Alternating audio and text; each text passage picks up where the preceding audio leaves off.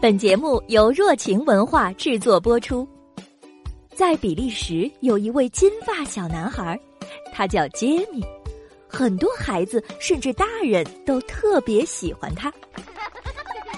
我是杰米，我是费尔，我是菲利贝克，呃，我是高伯利金教授。让我们陪你一起快乐出发，快来听《杰米历险记》。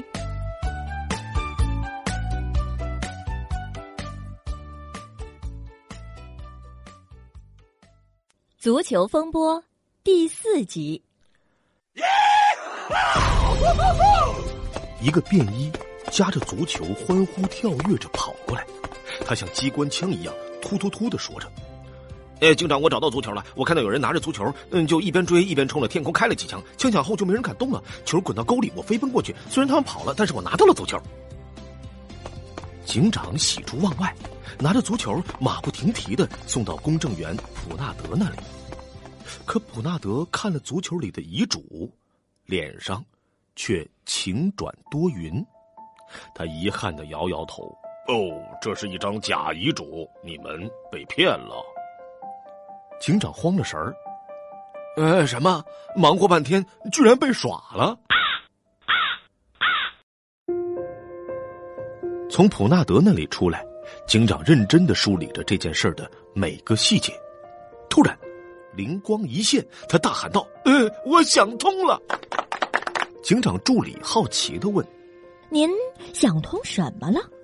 警长嘴里不停的念叨着。呃，那对父子知道有人跟踪他们，就想把这些跟踪他们的人甩掉。可怎么办呢？很简单，他们准备了几份同样的假遗嘱。那么接下来会发生什么呢？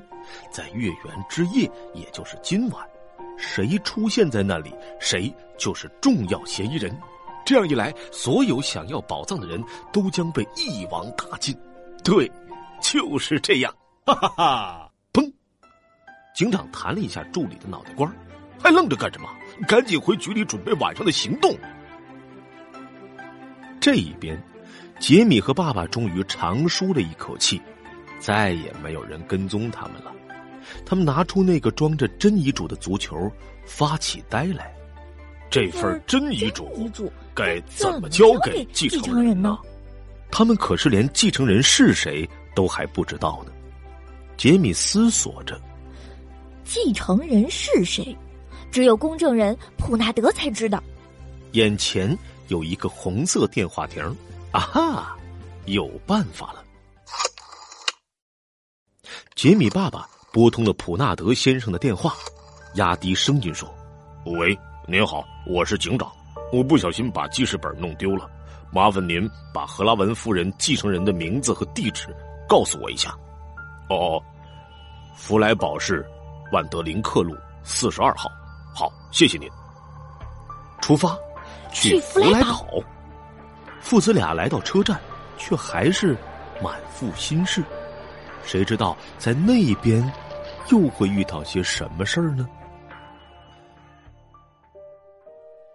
夜幕降临，万里无云，一座城堡静静的沐浴在月光中。突然，墙外面出现了一个身影。那个身影翻过了围墙，月光照到他的脸上，啊，原来是阿纳图尔。只见他眼冒绿光，左手拿着铁锹，右手拿着锄头，嘴里嘟囔着：“再过一会儿，再过一会儿，宝藏就是我的了。”他跪在地上。观察着塔尖的影子。这时，又有两个身影出现在墙外，翻过了围墙。他们不知道另一边围墙边还有一个身影，也翻过了墙头。这一切都被两个警长看在眼里。警长偷偷的跟助理说：“哎，一共有四个人翻过了墙啊，咱们一个坏蛋都不能放过，去把他们。”一网打尽吧！四个人从三个方向渐渐逼近藏宝地，几乎同时说话了。阿纳图尔咧着大嘴：“啊，终于等到这一刻了。”布莫尔喝了点小酒，眼里已经全是黄金的幻影，对夸克说：“来吧，开始挖吧。”咖啡店服务员激动的蹦了好几个高，说：“宝宝宝宝宝宝藏，你你是你是我的。”话音刚落，他们就发现了彼此。什么情况？怎么还有其他人？黑暗里，空气静止了三秒钟，然后四个人就开始大吵大闹，乱成了一锅粥。阿纳图尔发现了两个绑匪，气急败坏的说：“嗯，你们听着，我是第一个来的，任何事儿都要讲究个先来后到，这个规矩你们应该懂吧？”夸克才不会讲什么规矩呢。上次因为阿纳图尔的举报，他俩才进警察局的。这笔账还没算呢，三下五除二，就把阿纳图尔打晕过去。咖啡店服务员也被布莫尔一拳打倒在地。哼，这两个菜鸟居然跟我们抢宝藏！解决了竞争对手，两个绑匪就撸起袖子开始挖宝藏了。夸克左一锄头。布莫尔又一铁锹，吭哧吭哧，没一会儿就挖了一米深。他们站在自己挖出的坑里，相互鼓励。再挖几下，可能就有惊喜了。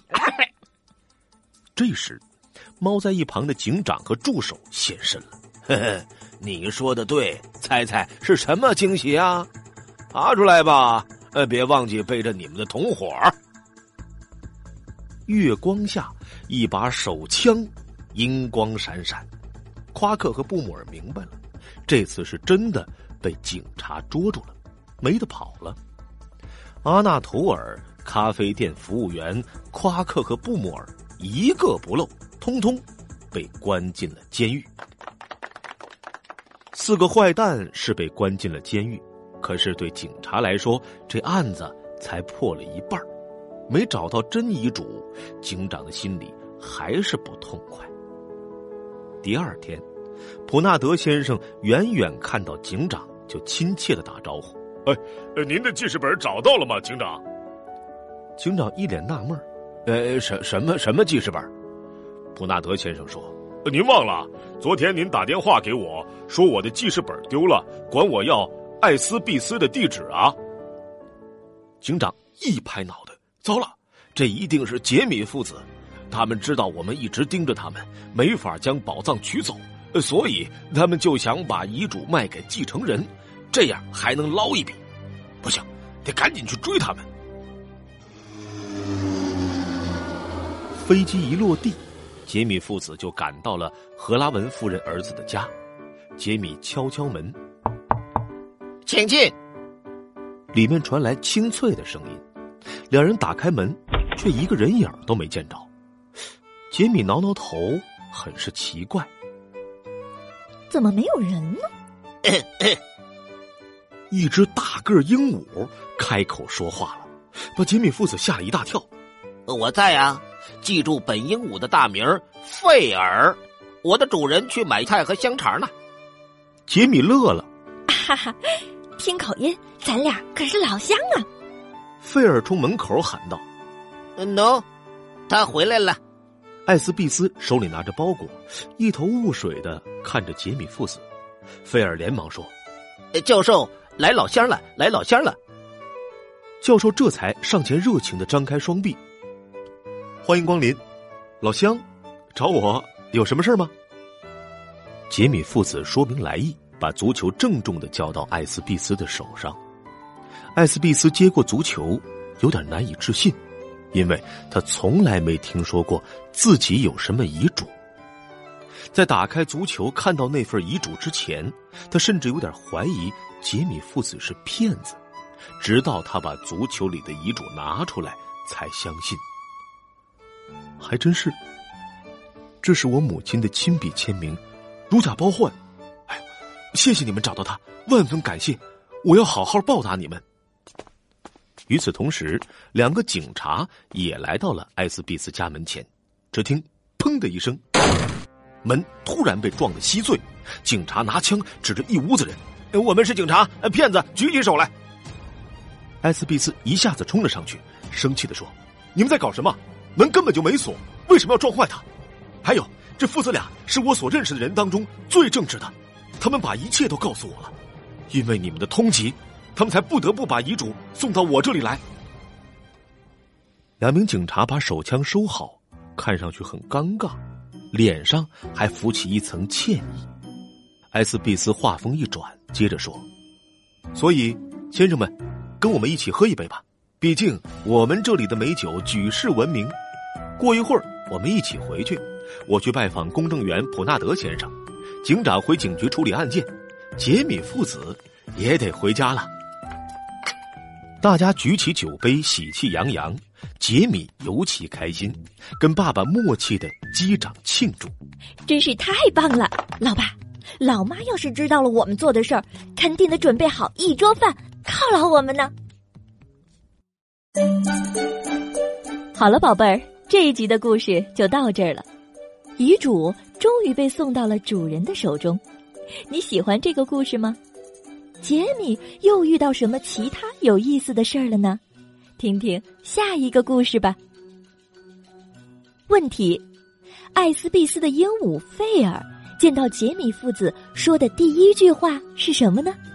米粉们如果知道的话，快点留言告诉我吧。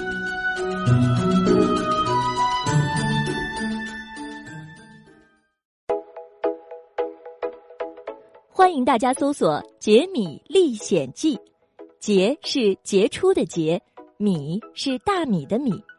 订阅热情文化的《杰米历险记》官方专辑，那里有更多的杰米故事哦。